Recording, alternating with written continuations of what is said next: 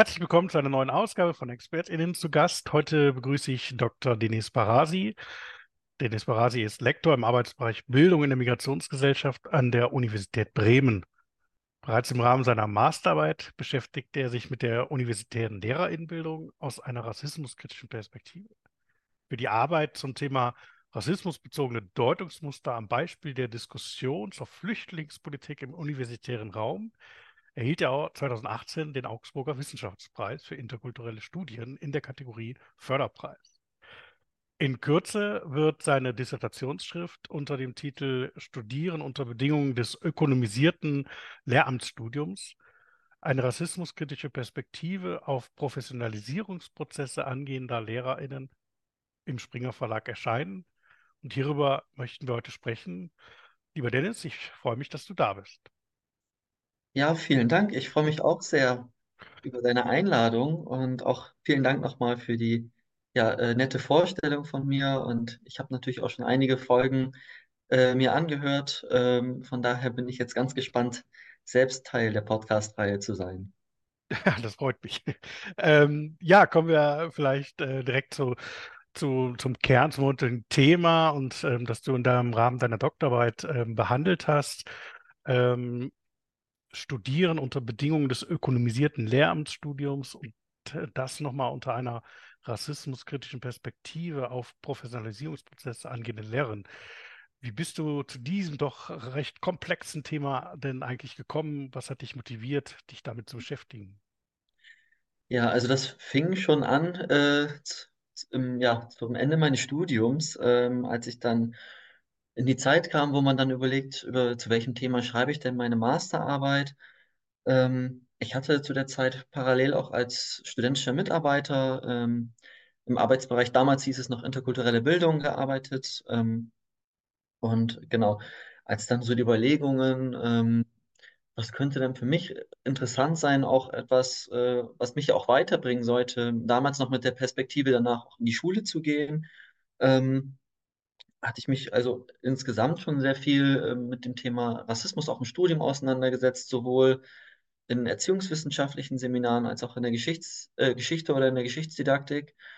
Und ähm, habe mich dann aber gefragt, auch aufgrund meiner eigenen Erfahrungen, ob das jetzt in der Schule war, als Schüler oder auch als Student äh, im Studium, da spricht man ja auch sehr viel über das Feld Schule. Ähm, da äh, ging es dann, okay, Rassismuserfahrungen. Ähm, ich selbst habe das erlebt, wie Schülerinnen Rassismus erfahren haben in der Schule. Ähm, wir haben ganz viel darüber gesprochen. Und dann habe ich mir die Frage gestellt, okay, wo sollten Lehrkräfte eigentlich lernen, für diese Themen sensibel zu sein? Und ähm, dadurch, dass, äh, ja gut, Eis und Domisch meine Erstbetreuerin war, wusste ich, dass sie selbst zu der Zeit auch noch promoviert hat, äh, aber dann eben im Feld der zweiten Phase, äh, und zwar zum Referendariat. Und ich selbst habe mich sehr für das Lehramtsstudium interessiert. Ähm, auf der einen Seite, weil ich selbst, also noch Teil im Studium war, also ich fand das total interessant zu forschen in dem Studium, in dem ich mich selbst noch befinde.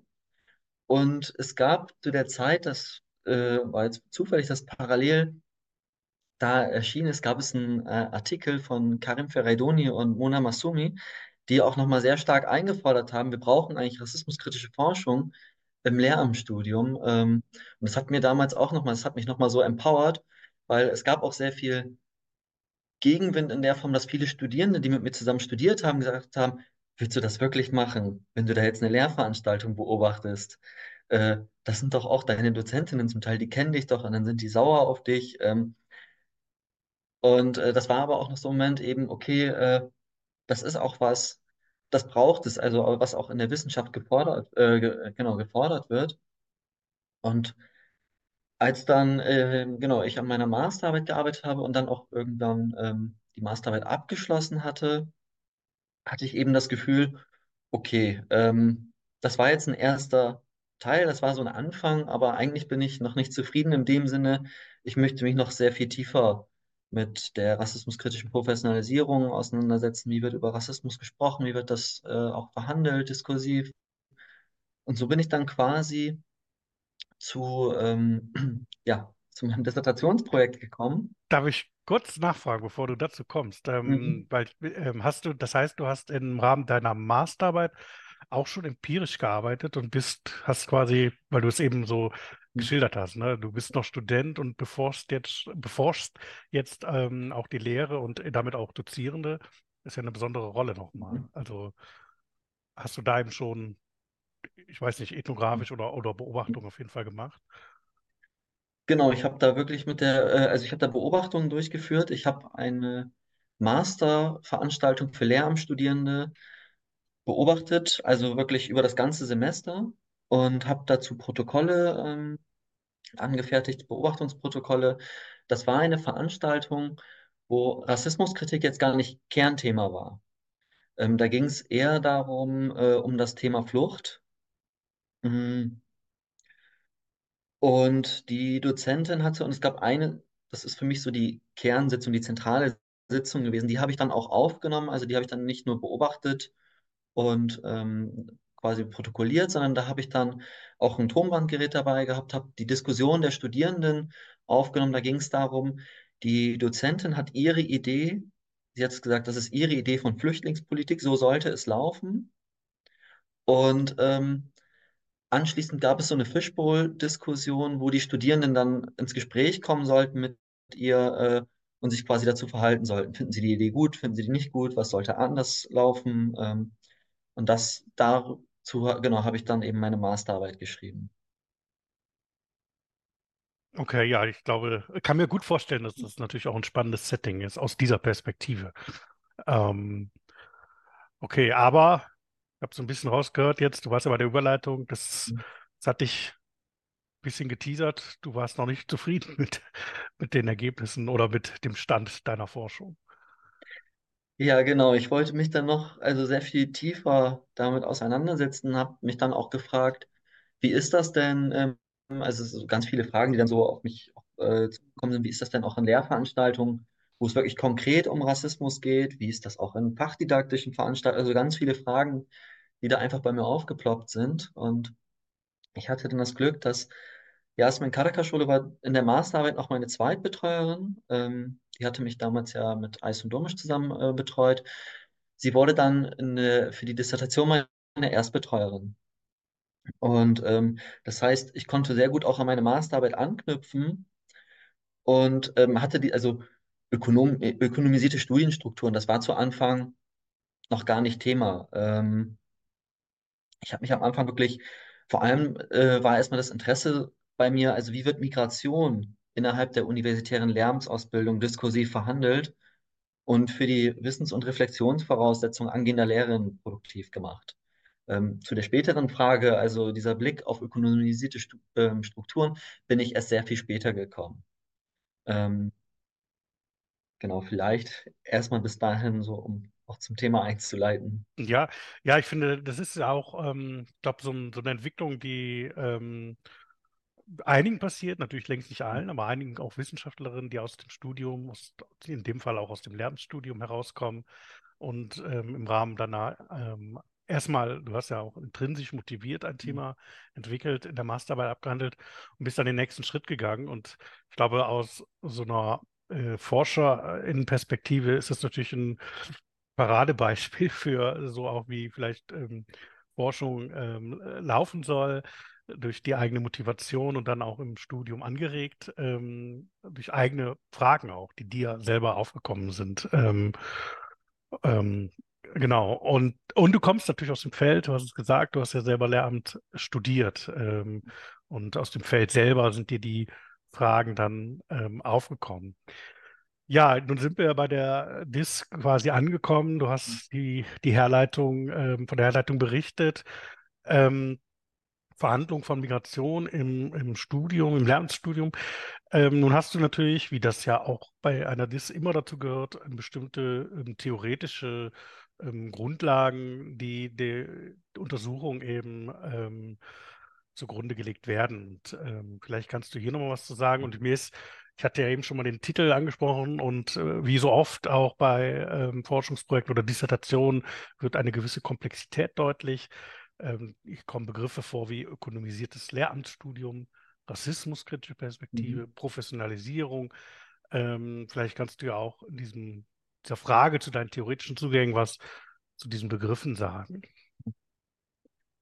Okay, also vielleicht fangen wir auch mit dem ökonomisierten Studium an, ähm, weil das ja auch so sehr äh, ja, präsent oder prominent in der ähm, Überschrift der Dissertation auch zu lesen ist, weil ich da schon auch so ein bisschen über die Methode berichten muss, wenn ich dann auch darüber spreche, wie komme ich zum ökonomisierten Studium, was verstehe ich eigentlich darunter.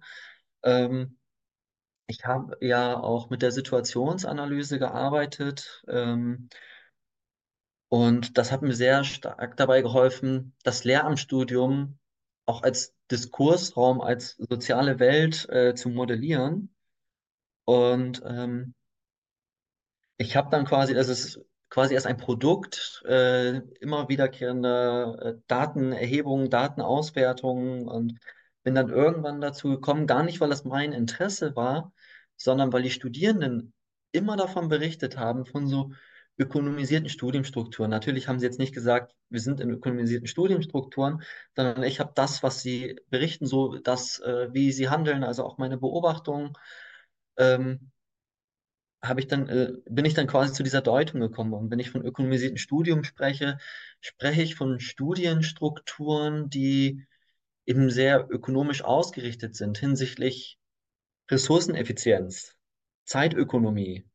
Ähm, wir haben alles ganz genau äh, ausgerechnet. Wie viel Arbeitsstunden sollen Sie in welchem Seminar leisten? Ähm, wir haben ganz dieses typische, ähm, ob das jetzt überall 14 Wochen sind, aber äh, es sind dort und auch bei uns an der Universität 14 Wochen, a 90 Minuten, diese typischen Zeitslots. Ähm, es ist ganz klar, was soll am Ende dabei rauskommen? Ich habe Lehrveranstaltung A besucht, dann soll ich können was?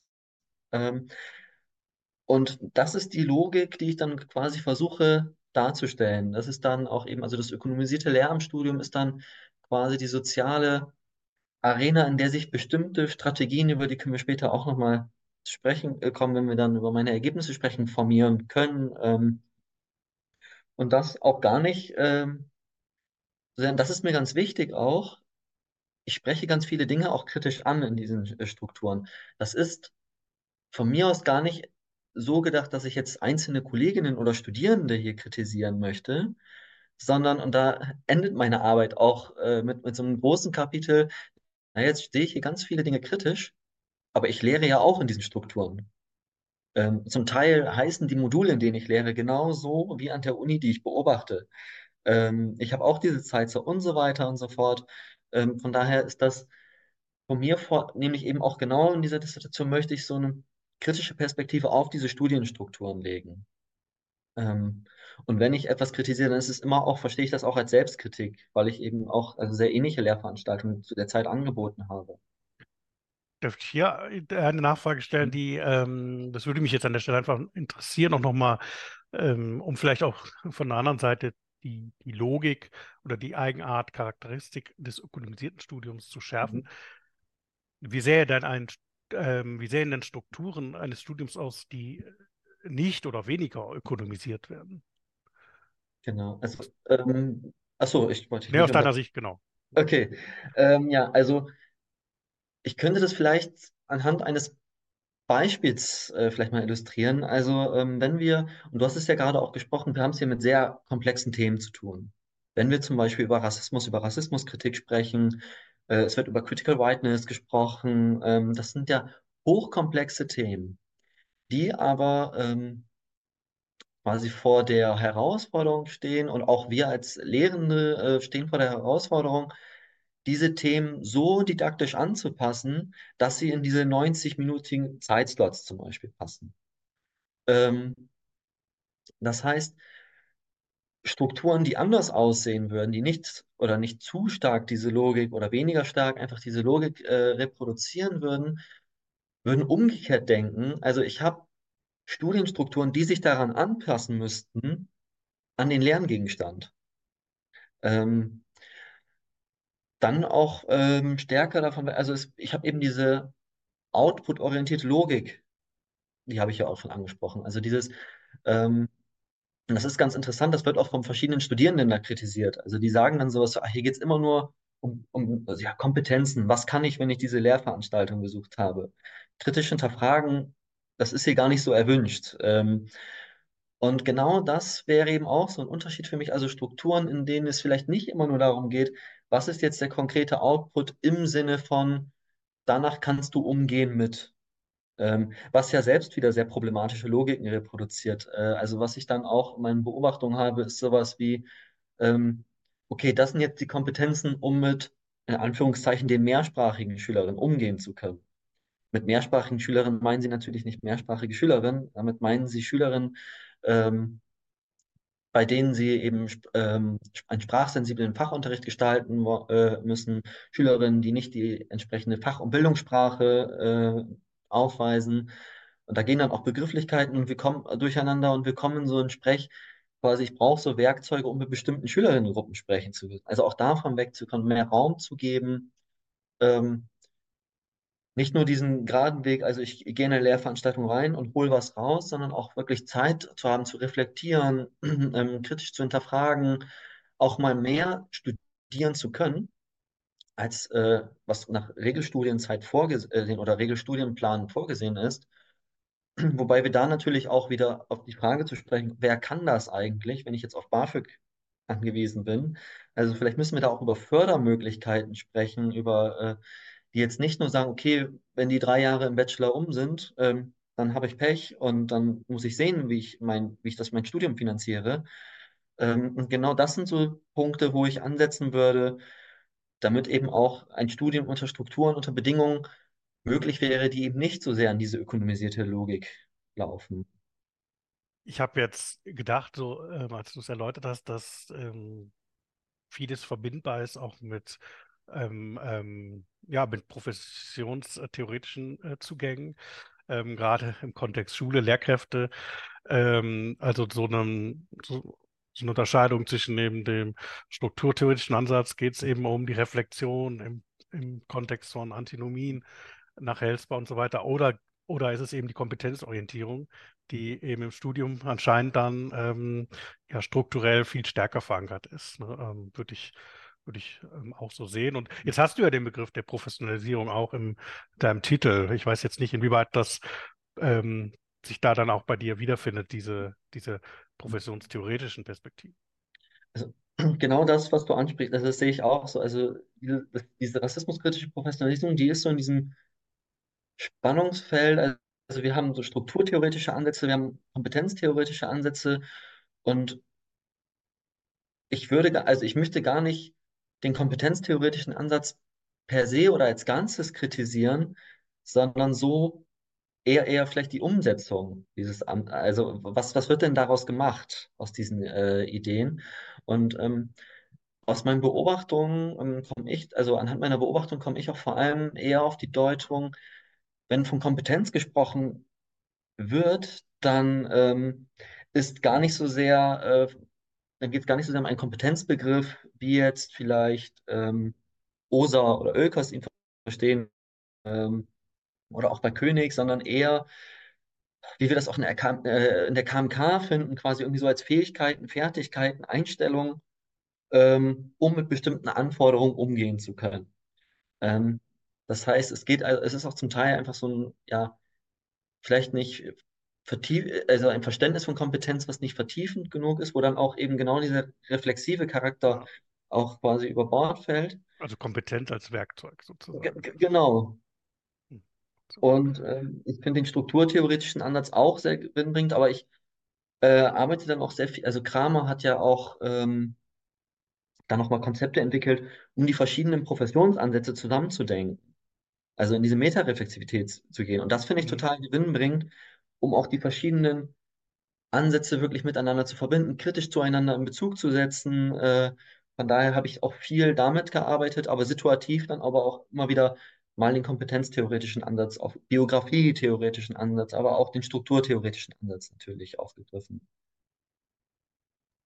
Okay, und ähm, aus diesen ähm, Perspektiven, zu denen ja auch dann eben ganz besonders die rassismuskritische Perspektive ja noch gehört, ähm, bist du zu welcher Forschungsfrage gekommen? Also was stand, was war jetzt die Frage, mit mhm. der du ins Feld gegangen bist?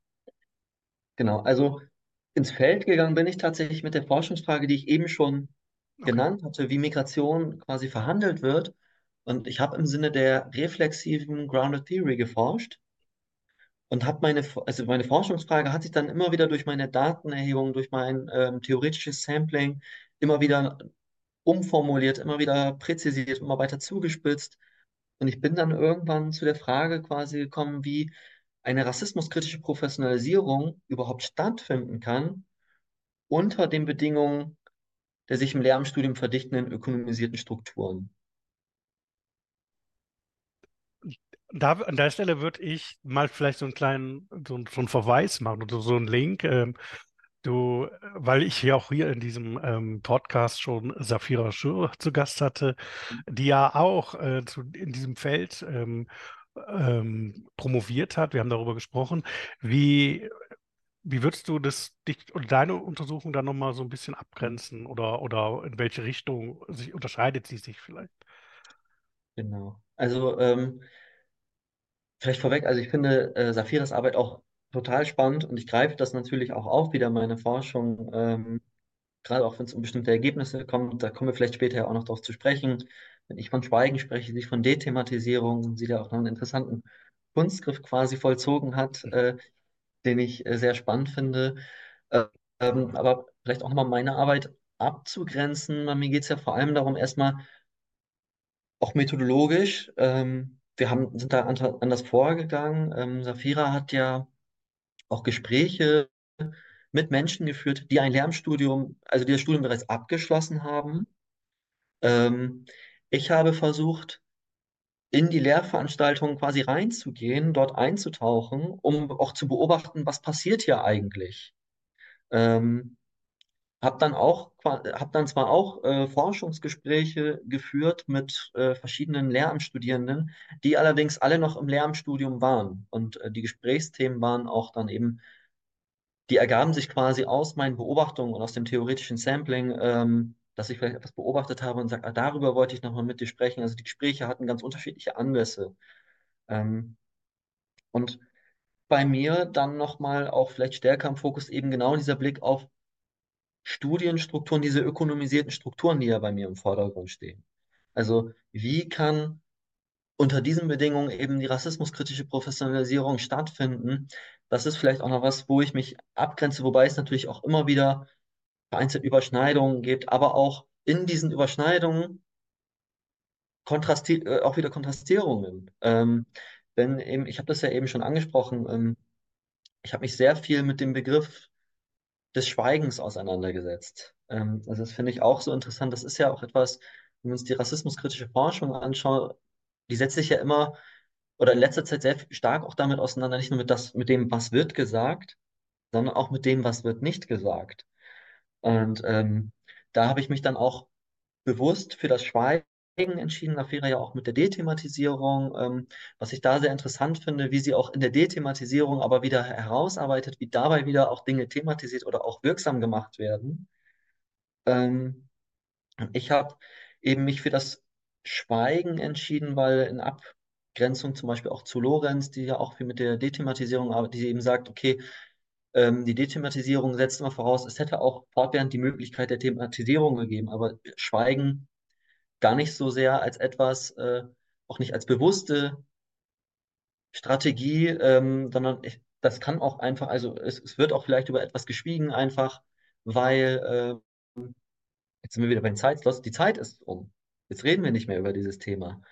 Ähm, Schweigen auch etwas, was natürlich auch stattfinden kann im Sprechen. Also ich rede über etwas und das Eigentliche, darum geht es dann gar nicht mehr aber auch Schweigen so als kommunikativer Prozess. Also Schweigen muss erst von jemandem als Schweigen gedeutet werden. Also es gibt natürlich keine übergeordnete Instanz, die jetzt sagt, äh, das ist ein Schweigen und das nicht.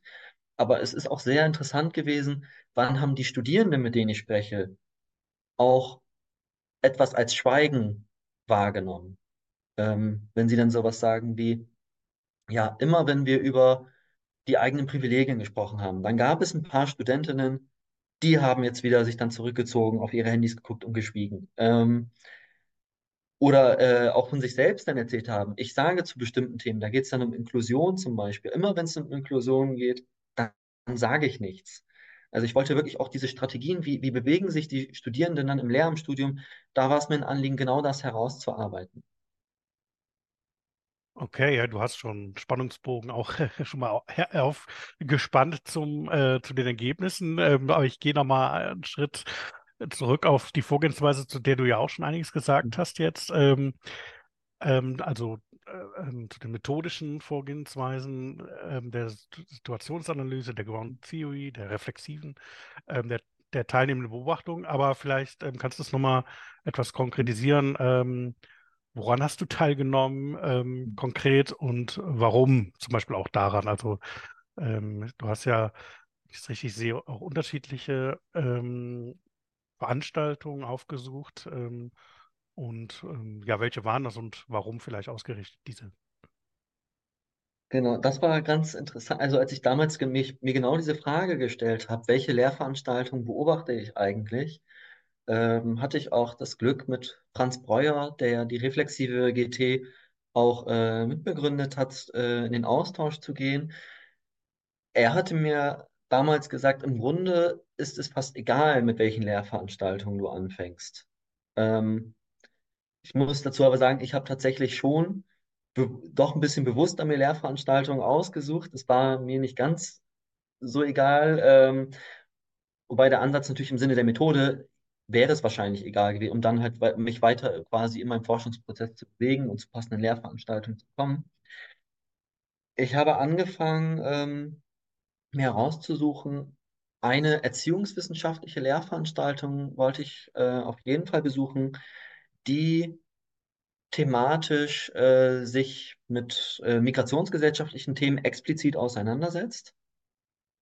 Ähm, bin dann auf eine Forschungswerkstatt gestoßen zum Thema Rassismuskritik. Also ich wusste, dass ich habe die Dozentin angeschrieben, die Dozentin hat sich sehr offen gezeigt, ähm, auch diese Beobachtung zuzulassen.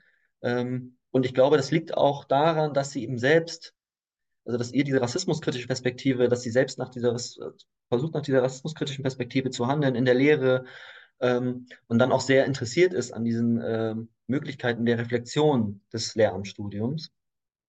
Ähm, habe dann aber auch nochmal mir angeschaut, okay, und was wäre denn jetzt auch ein interessanter Kontrast?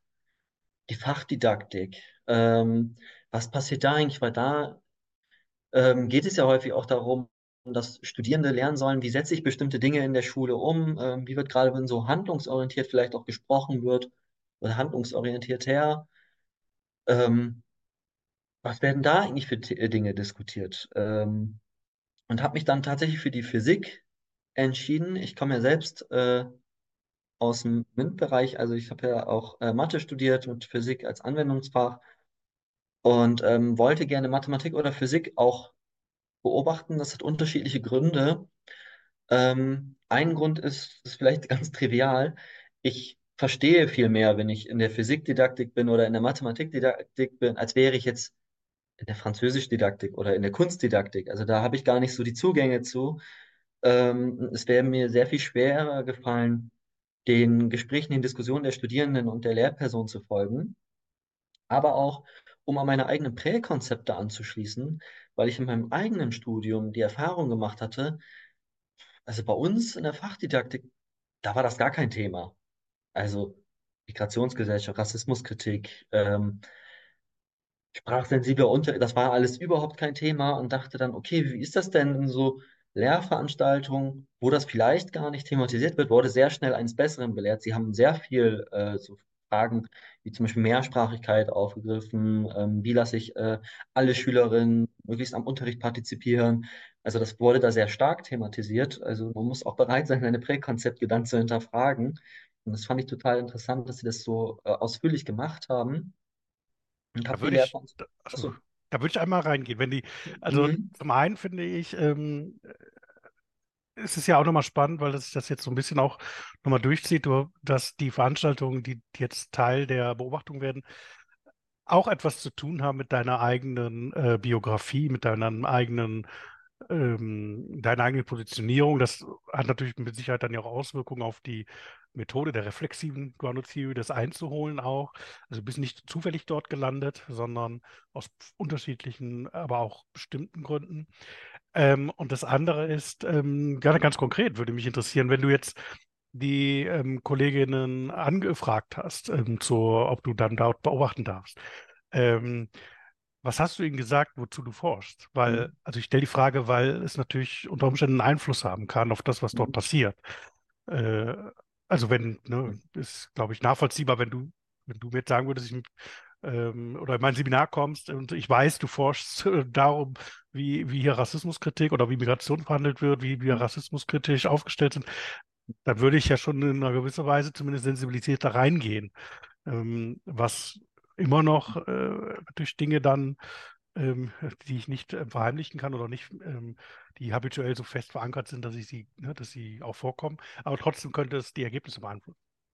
Ja. Also es könnte auf jeden Fall die Ergebnisse beeinflussen. Ähm, ich habe Ich konnte noch, oder ich konnte zu diesem Zeitpunkt auch noch gar nicht sagen, ähm, dass ich mich jetzt mit diesen ökonomisierten Studienstrukturen, äh, mit der rassismuskritischen Professionalisierung so explizit auseinandersetze. Ich bin wirklich, ich bin ja von dieser ersten Fragestellung noch ausgegangen und habe erstmal vorgestellt, dass ich, äh, mein Forschungsvorhaben so vorgestellt, dass ich gesagt habe, ich interessiere mich für ähm, Diskurse, auch über, wie werden bestimmte Themen verhandelt, auch äh, wie werden wie, wird, wie Migration verhandelt wird, migrationsgesellschaftliche Themen, das habe ich schon gesagt.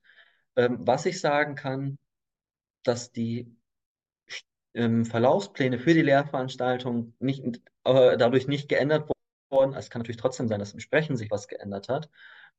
Und ähm, ich hatte auch, also anhand meiner Beobachtungen war das, habe ich ganz häufig die Beobachtung gemacht, dass äh, Studierende ganz schnell vergessen haben, wer ich eigentlich bin.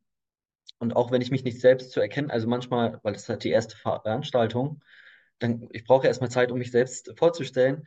Und wenn ich mich nicht vorgestellt habe, das allererste, was ein Student im Forschungsfeld zu mir sagt, ist, äh, Rudi, lass uns erstmal nach hinten chillen. Ähm, weil ich sitze halt ganz hinten in der Vorlesung, um halt alles überblicken zu können. Ja, klar. Äh, und die Lehrpersonen hatten das aber, glaube ich, viel stärker äh, im Hinterkopf, so wie sie mich auch adressiert haben. Das zeigt sich auch in bestimmten Situationen. Weil es geht in der rassismuskritischen Forschungswerkstatt ähm, auch darum, dass sie Forschungsmethoden lernen sollen. Und ähm, dann fragt die Dozentin auch an einer Sitzung sowas wie, ja, was kann man denn noch machen, außer ähm, zum Beispiel Interviews durchzuführen? Und da kommt, ja, Beobachtung. Ähm, dann, dann kommt sie so darauf zu sprechen, ja, wo haben Sie das denn schon mal gesehen? Be- Beobachtung, Teilnehmen Beobachtung und will immer darauf hinaus, hier sitzt doch jemand und die Studierenden sitzen aber alle da, hä, was meint sie denn jetzt? Ja, Ähm, okay. Und das zeigt halt auch, wie unterschiedlich das, also ist bei ihr auf jeden Fall ja präsenter da gewesen, dass sie so auf mich verweist auch. Ähm, und die Studierenden das aber ganz häufig vergessen und mich auch Woche für Woche fragen, willst du bei uns mitarbeiten? Hast du den Text gelesen? Und so weiter und so fort. Ist aber dann, so würde ich das jetzt deuten, für die, für die Forschung, glaube ich, eine ganz gute Entwicklung, weil sie natürlich dann zumindest von der Studierendenseite umso authentischer auch äh, agieren und sich nicht beeinflusst fühlen. Ähm, ja, aber spannend. Ähm, ja, jetzt hast du, das ist natürlich auch spannend, weil, weil das auf der einen Seite jetzt ein Setting ist, in dem es explizit um Rassismuskritik geht, sogar um rassismuskritische Forschung, und ein Setting, das ganz anders erstmal thematisch äh, positioniert ist in der Physikdidaktik. Ähm, du hast also, wenn ich es richtig verstanden habe, dann ein Semester durchbeobachtet, Mhm. die Veranstaltung. Ähm, ja, Im Prinzip können wir doch auf der Basis vielleicht jetzt zu den Ergebnissen kommen. Ja. Also vielleicht noch, ich habe auch noch weitere Lehrveranstaltungen, so, Okay, dann aber immer nur so Auszüge daraus oder äh, beziehungsweise die Rassist ich habe dann die rassismuskritische Forschungswerkstatt tatsächlich sogar über zwei Semester beobachtet. Ähm, aber ich habe mir auch noch mal eine Veranstaltung, die als Alternative angeboten wurde. Sie mussten sich nicht mit Rassismus auseinandersetzen. Sie konnten auch digitale Medien okay. äh, quasi machen und habe dann auch noch mal mir das angeschaut, da allerdings nur die Präsentation der Studierenden, äh, einfach weil ich das sehr interessant fand. Diese war, also ich mache entweder Rassismuskritik oder ähm, digitale Medien. auch weil äh, Studierende das gegeneinander abgewogen haben. Also es gibt einen Student aus diesem Jahrgang, in Anführungszeichen, äh, aus der Physik, der sich mit ähm, in der Lehrveranstaltung mit diesem Thema Rassismuskritik auseinandersetzt. Und der kommt aber zu dem Schluss, ah, hätte ich mal lieber digitale Medien gemacht, äh, Rassismus, das spielt so gar keine Rolle mehr in den Schulen, wenn von den alten Lehrkräften, und die sind ja bald weg. Ja, okay. Ja, aber sp äh, das ist spannend, ne? Also ich meine, die, die Spektrum innerhalb einer ähm, Veranstaltungs, äh, eines Veranstaltungsangebots, äh, diese Spannbreite. Ähm, okay. Ja, dann, du hast, was deine äh, Ergebnisse betrifft, schon das eine oder andere ähm, angekündigt oder ähm, geteasert. Ähm, was wäre für dich der zentrale, womit würdest du einsteigen als zentrales Ergebnis? Also ich würde vielleicht etwas äh, oder mit einer Strategie einsteigen, die ich, äh, es ist eigentlich falsch zu sagen, die ich Output-Orientierten genannt habe, weil das ist eigentlich ein In-vivo-Code, das sagt ein Studierender. Also ähm, es gibt Studierende, die sich über diese Strukturen ähm, beschweren und da fällt auch sowas wie halt immer dieses Output-Orientieren. Ähm, manche sagen auch immer dieses Output-orientierte, aber ich wollte wirklich so eine Strategie, so als äh, quasi äh, nominalisiertes um auch diesen Prozess darzustellen. Und das fand ich sehr interessant, also, weil was ergibt sich daraus? Ähm, ich habe das quasi so nochmal aufgegliedert, ähm, habe tatsächlich dazu auch Perspektiven aus den Wirtschaftswissenschaften mit aufgegriffen, so studieren nach, also auf, äh, nach Minimalprinzip, nach Maximalprinzip, ähm, um dann quasi zu schauen, zu, ähm, okay, äh, was sind denn so Strategien des Output-Orientieren? Und das ist sowas wie, das habe ich genannt, einmal Aufwand antizipieren und die Relevanz antizipieren. Also es gibt die Strategie, so zu studieren, um zu gucken, wie komme ich hier mit möglichst geringem Arbeitsaufwand durch? Oder wie komme ich äh, mit den Ressourcen, die ich nun mal habe, zu den bestmöglichen Ergebnissen? Ähm, und wenn wir uns gerade das, äh, ja, das äh, Relevanz antizipieren, uns damit auseinandersetzen, also ähm, da ist ganz interessant gewesen, was wird eigentlich als relevant quasi adressiert? Was sind eigentlich die relevanten äh, Lerngegenstände? Und das ist sowas, äh, zum Beispiel aus Studierendenperspektive, das ist ganz interessant. Sie haben so eine ganz klare Hierarchie, die sich nur in bestimmten Punkten widerspricht. Also ich habe keine Stimme, die mir nichts, äh, oder ich habe keine Stimme, die mir sagt, Fachdidaktik wäre nicht das Wichtigste. Also sie sind sich ganz klar, Fachdidaktik, weil da lerne ich doch, ähm, wie geht's. In den Erziehungswissenschaften, da wird sehr viel kritisiert, ja, was soll ich eigentlich damit? Die sagen mir, es gibt Mehrsprachigkeit, ich will wissen, was mache ich damit? Ähm, und da auch, darum verstehe ich auch irgendwie, wenn der kompetenztheoretische Ansatz, da geht es ja auch um so eine Form von Output, Messbarkeit. Vielleicht ist es auch für uns in den Erziehungswissenschaften ähm, gut zu erklären, wozu brauche ich denn jetzt eigentlich das, was ich mache? Ähm, und nicht, aber dabei eben nicht zu verfallen, ich brauche jetzt Kompetenzen für äh, defizitär äh, konstruierte Schülerinnengruppen, sondern ähm, trotzdem, warum ist es eigentlich wichtig, dass ich mir die rassismuskritische Perspektive zum Beispiel aneigne? Ähm, da kommen wir dann auch zum nächsten Thema, warum es auch, warum ich das auch für so wichtig halte, dass Rassismuskritik als verpflichtender Bestandteil des Lehramtsstudiums implementiert wird, weil ähm, das ja auch ein Problem ist. Also eigentlich ist es ja Aufgabe ähm, eines rassismuskritischen Seminars, zum Beispiel einer rassismuskritischen Lehrveranstaltung, aufzuzeigen, warum brauchen wir das eigentlich? Also es ist ja auch Aufgabe erstmal für diese äh, Diskriminierung, für die Machthierarchien äh, zu sensibilisieren. Das passiert ja erst in der Lehrveranstaltung. Und wenn ich das, mich damit vielleicht noch nicht auseinandergesetzt habe, dann ähm, denke ich, okay, das brauche ich gar nicht so sehr wie den Umgang mit digitalen Medien, weil das brauche ich auf jeden Fall. Wenn ich das nicht kann, dann stehe ich doof da, wenn ich im Referendariat bin oder so. Ähm, also das ist für mich auch nochmal, wo ich dazu komme, okay, wir brauchen also diese verpflichtende Implementierung ähm, von Rassismuskritik im Lehramtsstudium. Darf Ähm, Achso, ja. Ähm, Ja, also äh, ich finde das super spannend, was du sagst, weil ich glaube, dass, ähm, weil du damit auch Dinge ansprichst, die ähm, äh, mich auf jeden Fall, ähm, ich glaube auch viele, die in- auch gerade in der Lehreranbildung unterwegs sind, in der Uni ähm, umtreiben. Und das sind so grundsätzliche Fragen.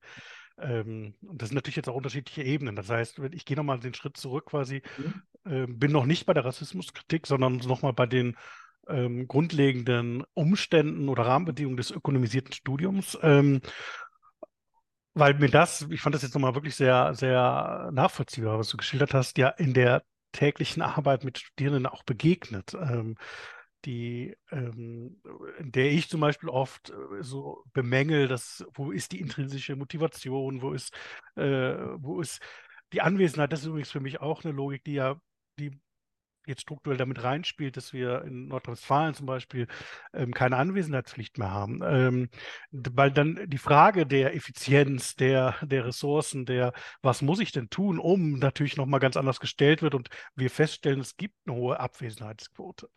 Und es gibt eine Fokussierung auf die Modulprüfung oder auch die Modul-Teilprüfung, das, was ich eben machen muss. Und alles andere ähm, ähm, fällt runter. Das, aber, und jetzt vielleicht ähm, so eine kritisch oder eine Frage an dich nochmal, Mhm.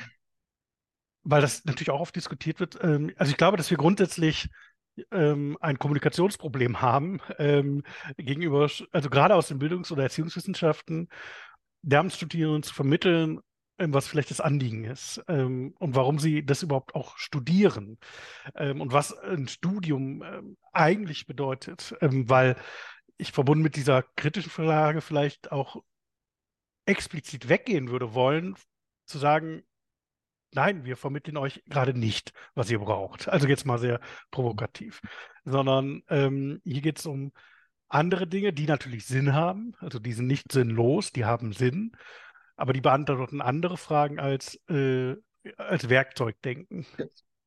Ähm, aber das kriegen wir, kommt nicht an in diesen Strukturen, ist meine, also es ist sehr schwierig.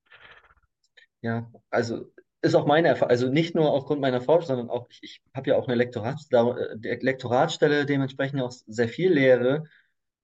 Und also genau das, also was du jetzt hier schilderst, Hm, das diskutieren wir ja auch immer wieder. Ähm, wie schaffen wir das, davon wegzukommen? Es geht hier nicht darum, irgendwelches Werkzeug an die Hand zu geben, sondern aber trotzdem dabei, was ist der Sinn darüber, dass wir jetzt vielleicht einfach mal über bestimmte Dinge nachdenken, dass wir genau. bestimmte. Dinge reflektieren?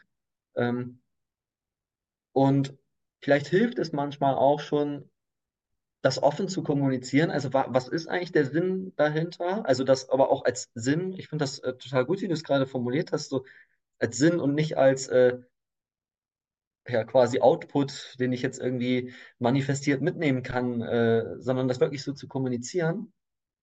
Ähm, und vielleicht müsste das auch das nochmal, was du gerade ansprichst, auch Thema des Lehramtsstudiums sein. Was ist eigentlich ein Studium?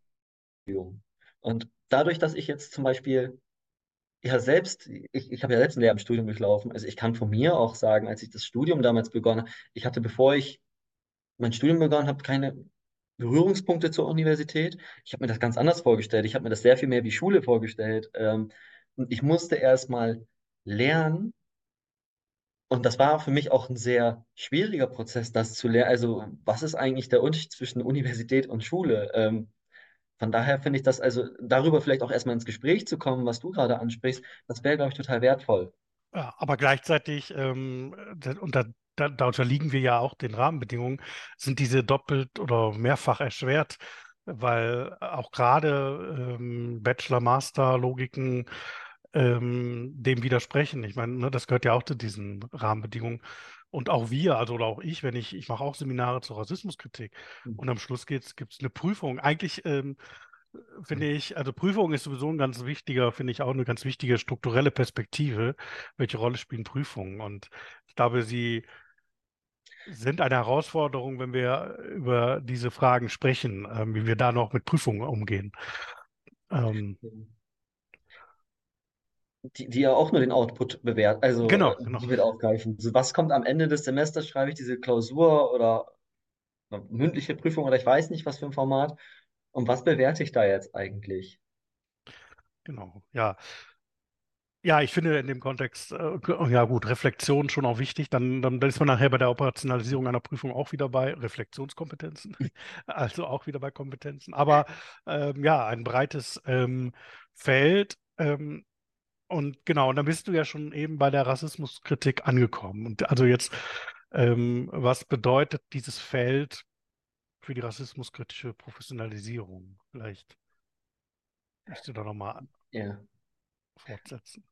Ähm, genau, also das bedeutet erstmal natürlich erst einmal, also für die rassismuskritische Professionalisierung, dass die sich quasi den Gesetzen des Marktes in Anführungszeichen äh, unterwerfen muss. Also wie kann das eigentlich stattfinden? Ich bin immer unter diesen ja, äh, ökonomisierten Studienstrukturen und äh, darin findet dann eben diese rassismuskritische Professionalisierung statt. Und wenn es zum Beispiel nicht darum geht, zu reflektieren, zu äh, kritisch zu hinterfragen, also da, da frage ich mich, wie kann das dann eigentlich stattfinden? Weil das ja zentrale Momente der Rassismuskritik sind, erstmal zu reflektieren, wo stehe ich eigentlich, wie bin ich positioniert? Ähm, wenn es darum geht, sprachsensibler Unterricht, wird ganz häufig sowas gedacht wie, ja, äh, wie kann ich den Unterricht so gestalten, dass ähm, Schülerinnen mit allen möglichen Sprachkompetenzen partizipieren können, aber Sprach- und sprachsensibel auch als sowas zu denken, inwiefern trägt meine eigene Sprache dazu bei, äh, andere zu verletzen? Ähm, und das ist natürlich schwierig, wenn das im Studium nicht vorgesehen ist. Also, oder wenn das, wenn die Strukturen das nicht vorsehen. Es gibt ja durchaus auch da, äh, das beobachte ich ja auch, äh, Lehrpersonen und auch Studierende, die, das aktiv einfordern, die das auch machen, äh, so gut es geht unter diesen Strukturen und sich andere Räume dafür suchen, ähm, oder bewusst entsprechende Veranstaltungen wählen, ähm, wo sie wissen, okay, da kann ich eher diese Themen ansprechen und es ist natürlich also schon ein Grundproblem, also diese rassismuskritische Professionalisierung, die steht dem quasi ein bisschen entgegen, genau diesen, ähm, ja, an einem kompetenztheoretischen Ansatz orientierten Kompetenzverständnis, wo es darum geht, ich lerne jetzt quasi so Rezeptwissen oder Handlungsanleitungen. Ähm, das muss erstmal hinterfragt werden dann. Äh, das ist dann auch, also wenn ich dann eine, äh, eine Lehrveranstaltung beobachte, muss ich dazu erstmal, okay, was ist eigentlich die Problematik genau an diesen Logiken, in denen wir uns selbst befinden? Und das ist auch äh, ein Teil meiner Ergebnisse. Also die Studierenden sollen rassismuskritisch professionalisiert werden in einer Institution, die ja nicht frei davon ist, wo sie selbst die Erfahrung machen. Sie äh, sprechen zum Beispiel an, ich wurde hier rass rassistisch diskriminiert. Die einzige Antwort, die sie erhalten, ist dann vom Prodekan, lern erstmal die universitären Gepflogenheiten, bevor du hier was sagst. Und dann geht es auch nur noch um diese universitären Gepflogenheiten, was immer das auch sein soll. Und über Rassismus spricht niemand mehr. Ähm, das heißt, das nehmen sie auch mit, dass es eine Institution ist, in der es gar nicht gewollt ist, über diese Dinge zu sprechen oder in der es nur in bestimmten Räumen, zum Beispiel diese rassismuskritische Forschungswerkstatt, die ich beobachte, die wird von vielen so als Raum wahrgenommen. Da kann ich äh, auch, da kann, da können wir wirklich über Rassismus sprechen. Vielleicht kannst du ähm, an der Stelle nochmal was sagen zu dem Begriff oder zu dem äh, Aspekt des Schweigens, weil du hast, ist ja Mhm. ein zentraler Aspekt auch deiner Mhm. Ergebnisse, also wie sich das jetzt dargestellt hat. Also ich habe beim Schweigen auch wieder so zwei äh, Unterkategorien herausgearbeitet. Ich habe einmal, habe ich das genannt, beschweigendes Reden. Das wäre genau so was, was ich gerade geschildert habe. Ähm, es wird über etwas gesprochen, aber es spricht niemand mehr über das Eigentliche, über die Rassismuserfahrung. Auch da gilt natürlich wieder, was ist eigentlich das Eigentliche? Das ist dann, das wird dann von mir als das Eigentliche gedeutet als Forscher oder es wird von den Studierenden oder von Professorinnen als das eigene gedeutet, äh, als das Eigentliche gedeutet. Aber auch das ist schon, was wird eigentlich als das Eigentliche gedeutet? Zum Beispiel eben, eigentlich müssten wir doch jetzt über Rassismus sprechen. Sagt dann eben auch der Student, aber es wird nicht mehr getan. Ähm, eine andere Strategie ist quasi das strategische Schweigen, habe ich das genannt, in Anlehnung an Assmann. Ähm, wo Studierende ganz gezielt sagen, ich sage nichts. Ähm, das kann sowas sein wie, ein Student sagt, nee, in den Erziehungswissenschaften, wenn es da politisch, das wird dann also als politisch gelabelt. Wenn es dann politisch wird, dann sage ich nichts mehr. Das ist sowas wie Inklusion, Gender, Rassismus. Aber Inklusion tatsächlich am stärksten, dass sie sagen, immer wenn es um Inklusion geht in EW, dann sage ich gar nichts mehr, weil dann werde ich, das habe ich am Anfang noch gemacht, war ein Fehler, äh, dann werde ich hier sofort verurteilt. Ähm, und das, was ich wirklich denke, das sage ich dann in der Physikdidaktik. Da kann ich das ja sagen. Die denken ja auch wie ich. Und äh, auch in so einem Verständnis, dir kann ich das ja auch sagen, Dennis. Du bist ja auch von uns, du bist ja auch aus dem MINT-Bereich. Ähm, aber auch sowas wie, und da geht das so ein bisschen, darum verschwimmen die Strategien, man kann die auch gar nicht so getrennt voneinander betrachten. Also Output orientieren, Schweigen. Schweigen auch als Strategie des Output-Orientierens. Ich sage jetzt nichts, weil dann sagt die Studentin mir, Dennis, warum soll ich denn was sagen? Ich kriege doch eh keine Note. Die Note gibt es ja für das, was ich schreibe. Warum soll ich mich hier mündlich beteiligen? Ähm, also da gibt es unterschiedliche Dinge, aber auch sehr reflektierte. Und das gehört auch zum strategischen Schweigen, dass Studierende sagen, und da zeigt sich auch so eine Entwicklung. Ähm, sie besuchen diese rassismuskritische Forschungswerkstatt und kommen irgendwann äh, zu dem Entschluss, okay, zu bestimmten Dingen sollte ich vielleicht auch nichts sagen, als weiß, privilegiert, weil vielleicht sollte ich jetzt auch ak äh, aktiv nichts sagen, um anderen Menschen den Raum zu geben. Und das finde ich ganz interessant, weil sich da auch so eine Entwicklung zeigt, so von Studierenden, die am Anfang die eigene Involviertheit so gar nicht thematisieren und das immer mehr wird im Verlauf des äh, Semesters. Mir als aus meiner Sicht jetzt auch als Dozierender äh, wird mir das natürlich auch bewusst, dass ich ähm, selbstkritisch auch natürlich mich immer wieder frage. Ich, ich, wenn ich schon ein Seminar anbiete, das ja dem Titel trägt äh, Rassismuskritik oder Inklusion, ist ja auch gerade äh, mein Thema so äh, im Moment oder also generell oder ne, Doing Difference oder wie auch immer, dann ist natürlich schon nachvollziehbar klar, äh, was was mit welcher Einstellung ich vermutlich als Dozierender reingehe und wir stehen in einem unterschiedlich gearteten Abhängigkeitsverhältnis. Mhm. Ähm, und ich einerseits mir als Dozierender wünsche, äh, dass äh, auch äh, Diskussionen erfolgen, dass auch andere Stimmen geäußert werden und eben nicht mhm. geschwiegen wird. Ähm, auf der anderen Seite es ist auch, das ähm, stimmt es vielleicht sogar gar nicht, ähm, weil ich natürlich, weil es natürlich auch Grenzen gäbe meinerseits. Also, denn natürlich ähm, möchte ich nicht, dass in meinem Seminar ähm, Rassismus reproduziert wird. Also die, mhm. ähm, und ne, dann könnte man sagen, ja, sehen Sie, dann muss ich doch schweigen, weil ich darf das nicht sagen, obwohl ich das eigentlich anders, obwohl ich rassistisch mhm. mich äußern würde, also aus, aus ihrer Sicht rassistisch oder also es ist schon ein, ein, ein Spannungsfeld. Ne? Ja. Ähm, ähm, man könnte auch sagen, ja, sie, sie, dürfen mir ein bisschen widersprechen, aber, aber, aber nicht so richtig. Ähm, und das macht es natürlich schwierig. Ähm, und ich finde es auch schwierig und bin immer erfreut, wenn es zu Diskussionen kommt, wenn es mal, wenn wir den Punkt treffen, wo es mhm. Widerspruch gibt, der aber nicht äh, problematisierend ist, dass jetzt Diskriminierung äh, äh, erzeugt wird, sondern ähm, wir immer noch äh, auf einer guten, aus meiner Sicht guten Ebene bleiben, mhm. es trotzdem diskursiv wird. Aber es ist nicht so einfach. Ja, das ist, also ich glaube, sehe ich auch. Also äh, auch in der, ich bin ja auch in der Lehre, das sehe ich da auch immer wieder äh, diese Schwierigkeit. Und äh, ich, ich versuche, und natürlich habe ich auch immer, oder, oder weiß auch, das klappt auch nicht zu 100 Prozent. Auch da gibt es immer wieder so ähm, Fallstricke ähm, und was lasse ich eigentlich zu und was nicht, oder was lasse ich einfach aufgrund der Tatsache schon nicht zu, dass ich der bin, der bewertet am Ende. Ohne, und da kann ich dann vielleicht auch machen, was ich möchte. Ähm, und es ist halt immer diese, dieses Abhängigkeitsverhältnis ist halt immer da. Aber ich, so zu versuchen zu klären, also auf der einen Ebene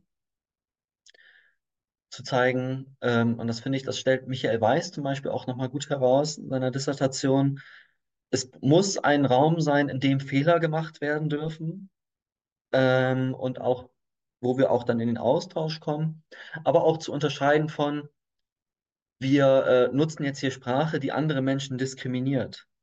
Ähm, da wird es ja auch, also gerade wenn man dann auch aufzeigt, äh, das, was du gerade gesagt hast, war diskriminierend, weil.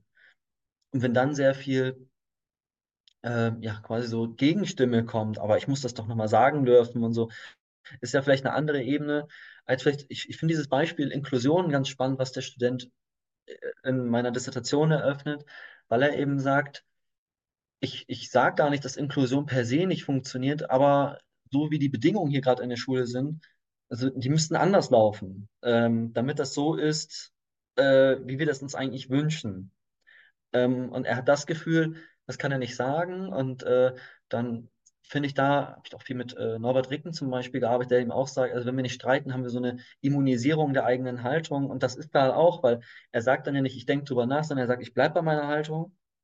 Und äh, das ist dann auch so, wobei ich gar, gar nicht sagen möchte, er soll von seiner Haltung wegkommen oder so, aber es wäre total wertvoll, in den Austausch zu kommen, äh, um auch äh, eben die Möglichkeit, also auch äh, seine eigene Haltung so auch verteidigen zu können. Ähm, also kann, klar kann er sagen, okay, jetzt habe ich das Gespräch gesucht und merke, da habe ich ein paar Dinge nicht bedacht, aber auch um sagen zu können, vielleicht, okay, jetzt bin ich noch stärker bei dieser Meinung, weil ich habe mich damit kritisch auseinandergesetzt und jetzt bin ich noch stärker als zuvor davon überzeugt, das ist das Richtige und habe jetzt noch bessere Argumente dafür. Ähm, ja, ich, ähm, bevor wir vielleicht schon zum Ausblick kommen, sozusagen, hier hätte ich schon noch mal eine konkrete Nachfrage, weil wir eben darüber gesprochen haben. Ähm, du hast ähm, nämlich äh, das Seminar, die Forschungswerkstatt zur Rassismuskritik in den Erziehungswissenschaften beobachtet und die Physikdidaktik. Ähm, Mhm. also man könnte ja jetzt auch denken, auch in dieser Logik, dass da sehr unterschiedliche Ergebnisse gab. War es denn so?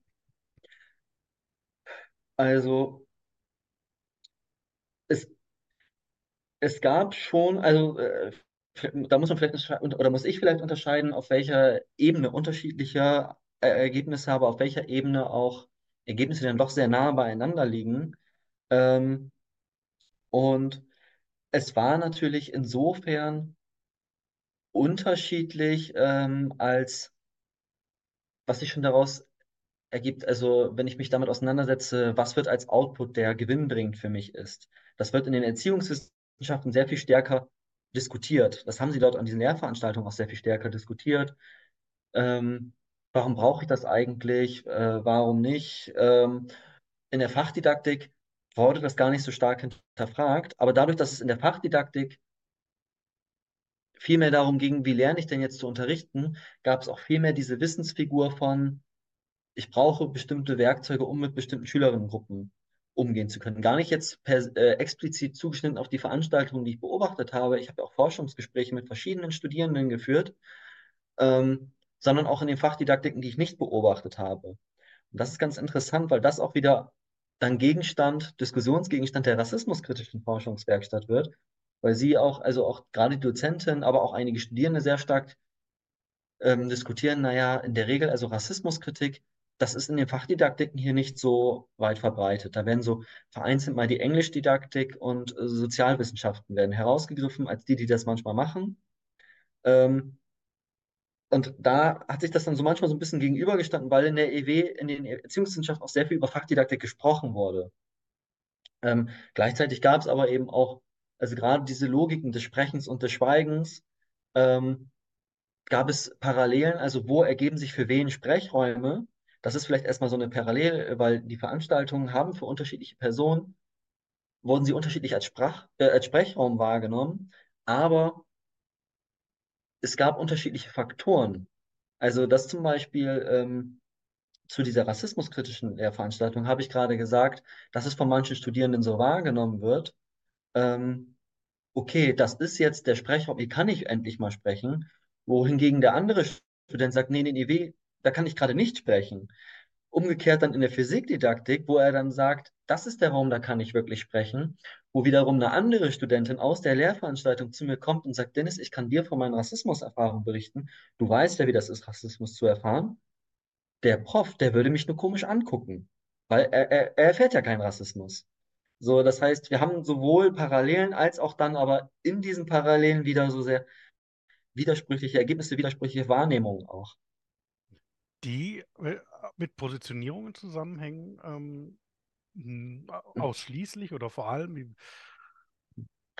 Nicht ausschließlich, aber sehr stark auf jeden Fall mit hm, Positionierung. Gar nicht nur auf der Ebene, äh, wer macht Rassismuserfahrungen, wer nicht. Das hm, ist ein sehr entscheidendes Moment, aber auch sowas wie, dass dann gesagt wird, äh, eine Studentin, naja, ich war, und das ist gar nicht an der Uni, die ich beobachtet habe, denn berichtet sie mir von einer anderen Uni, wo sie vorher studiert hat. Ich war dort und der Prof, der ist zwar selbst ähm, POC und der wird überall gehypt, dieser Prof, aber der thematisiert das auf so einer rein wissenschaftlichen, rein objektiven Ebene und da äh, und möchte dann, dass ich meine Rassismuserfahrung so auf den Tisch lege. Und er macht das dann irgendwie so, äh, zieht das dann auf so einer rein wissenschaftlichen Ebene, was bei ihr zu so sehr unangenehmen Erfahrungen führt. Und sie sagt dann auch, daraus machen dann andere Studi Studentinnen wieder so, ach ja, ich weiß ja, wie das ist, mein Freund ist auch Italiener.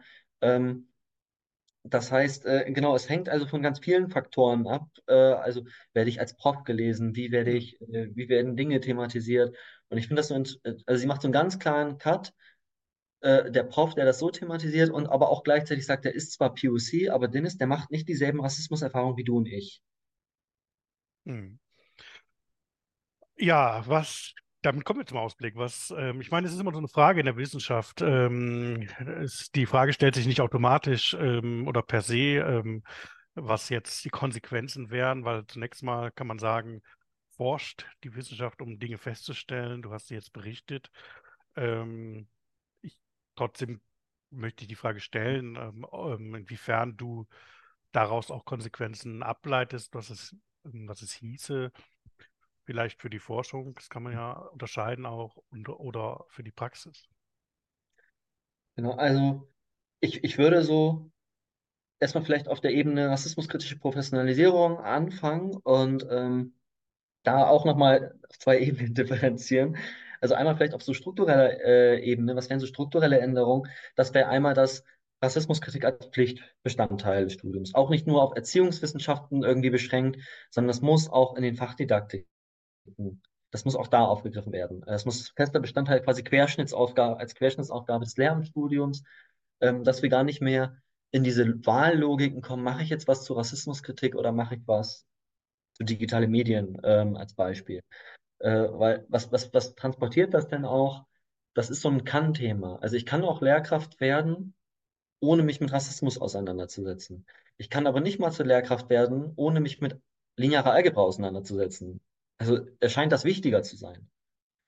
Ähm, diese modularen Begrenzungen zu hinterfragen. Ähm, sowohl äh, eben auch, also modular gedacht, also das ist jetzt das eine Modul, da machen Sie Rassismuskritik und dann können Sie das. Als auch eben diese Zeitlogiken, diese ähm, output-orientierten Logiken, ähm, immer nur diese feste, dieses Outcome, das Produkt zu bewerten, sondern vielleicht auch sehr viel stärker äh, prozesshaft zu denken, ähm, auf vielleicht auch auf individueller Ebene. Ähm, und da habe ich auch bei mir geschaut, ähm, wenn ich so Forschungsseminare anbiete, stärker zu schauen, trägt dieser Fokus auf Forschung dazu bei, ähm, dass vielleicht auch dann Rassismus gar nicht mehr so im Vordergrund, also die Auseinandersetzung mit Rassismus nicht so im Vordergrund steht. Wenn das eigentlich vielleicht, oder wenn ich Rassismuskritik nur in Lehrveranstaltungen irgendwie verorte, die gleichzeitig auch noch die Aufgabe haben, mir Methodenwissen äh, zu vermitteln und eigentlich auch gleichzeitig so die Mastervorbereitung sind, dann, äh, das zeigt eben sich auch in meiner Forschung, dass sie dann sich sehr stark zum Teil auf diese Forschung fokussieren und es in ihren Arbeiten überhaupt nicht mehr um Rassismus geht. Ähm, dass wir auch viel mehr, oder das versuche ich, auch umzusetzen, mehr freie Arbeitsphasen, ähm, wo sie wirklich für sich also Zeit bekommen, ähm, wo ich dann als Angebot, ich bin in dem Seminarraum und da könnt ihr kommen und Fragen stellen oder mich in Arbeitsprozesse, Denkprozesse involvieren, aber ihr könnt euch auch für euch untereinander treffen, auch außerhalb der Strategie und dafür auch Zeit aber in, zur Verfügung zu stellen, wenn, weil Studierende haben ja auch sehr viel, also Studium ist ja einfach sehr viel, äh, mit sehr viel Arbeit verbunden, einige müssen auch so arbeiten, denen auch wirklich die Freiheiten zu geben, wirklich in diese kritischen Austausch auch in kleinen Gruppen zum Beispiel zu kommen, ähm, auf diverse Strategien der Wissensvermittlung zurückzugreifen, nicht nur immer vielleicht auf so festgefahrene Strategien zurückzugreifen, die genau diese Output-Logik fördern ähm, und eben auch die Seminarpläne kritisch zu äh, hinterfragen. Du hast eben auch schon Seminartitel angesprochen. Also auch was vermitteln Titel eigentlich? Das ist ja auch etwas, wo sich ähm, ja auch äh, zum Beispiel Jasmin Karakaschole, Paul Metzgerl, ähm, Aysun Dormusch, Safira Stür ja auch äh, mit auseinandersetzen, mit diesem Modulnamen. Äh, was steckt da eigentlich hinter? Steckt da nicht schon so eine Logik hinter, die sich auch, die eben auch, also diese output-orientierte Logik eben wieder reproduziert. Ähm, genau das vielleicht so äh, auf der Ebene der Professionalisierung, was könnte anders laufen? Kann ich übrigens unterschreiben. Ich finde es auch spannend. Ich, ich habe auch schon an verschiedenen Stellen thematisiert. Ich äh, bin im Moment unterwegs in den sogenannten Inklusionsmodulen. Dann hast du nämlich genau diese Logik. Du hast ein Modul und das nennt sich dann Grundlagen von Inklusion oder so. Ähm, und das hat hier schon diese, ne, die, genau diese, diese implizite Botschaft, hier lernt ihr jetzt die Grundlagen von Inklusion und dann könnt ihr das. In, nach diesem Modul. Ja. Ne? Dann habt ihr die Prüfung und dann könnt ihr das. Äh, und das ist natürlich absurd. Ne? Also würde ich ja, genau. Also deswegen würde ich jetzt auch aus mit Blick zum Beispiel auf Inklusion aussagen. Also Inklusion bezieht sich auf alles und muss im Prinzip welches Modul du machst. Und gerade die Fachdidaktiken müssten inklusiv gedacht werden Ja. und ne, oder äh, auch pädagogische Psychologie muss in, inklusiv gedacht werden ähm, und so weiter. Und im Moment haben wir diese, genau, also erfahre ich genauso, diese Parallellogiken. Ja. Ähm, ja, aber es wird natürlich eine große Herausforderung, glaube ich, daran zu arbeiten. Ähm, aber und gerade auch im Feld der Rassismuskritik, aber gleichwohl würde ich schon auch sagen, ähm, es tut sich ja schon einiges. Also ähm, zumindest was die, die inhaltlichen Ausrichtungen betrifft, würde ich sagen, ähm, strukturell ist es vielleicht was schwieriger. Aber ähm, also sich überhaupt mit Rassismuskritik zu Mhm. beschäftigen, ähm, glaube ich, da, da passiert etwas, ähm, auch wenn noch lange nicht, äh, glaube ich auch, das erreicht ist, auch was du jetzt als, als Ausblick formuliert hast. Ja, ich danke dir ähm, für heute, für das Gespräch, für die Einblicke. Ich, ich finde, es gibt sehr viel ähm, Grundlegendes, auch was in deiner Arbeit steckt, ähm, in deinen Perspektiven steckt, ähm, für das Lehramtsstudium, für das Studium auch insgesamt ähm, und natürlich auch für die Rassismuskritik. Und ich hoffe, du wirst noch weiter forschen und wir werden noch einiges von dir lesen und hören. Vielen Dank, soweit. Von mir auch auf jeden Fall nochmal vielen Dank, ähm, weil ich finde es natürlich auch spannend, mich über diese, also über diese Themen auszutauschen. Auch ich brauche natürlich diese Reflexionsräume. Von daher äh, fand ich das auch total nochmal äh, produktiv, jetzt mit dir über diese Themen zu sprechen, weil du natürlich auch nochmal aus deinen Erfahrungen, also du bist ja unmittelbar in diesem Feld verwoben und von daher hilft mir das natürlich auch sehr viel, jetzt mit dir ins Gespräch zu kommen, äh, um auch weiter nachdenken zu können. Das freut mich. Ich hoffe, wir erreichen einige ZuhörerInnen, denen, denen es auch äh, gefallen hat, die auch etwas mitnehmen ähm, und ähm, das Thema weitertragen. Und ja, ich sage an der Stelle auf Wiederhören. Ciao.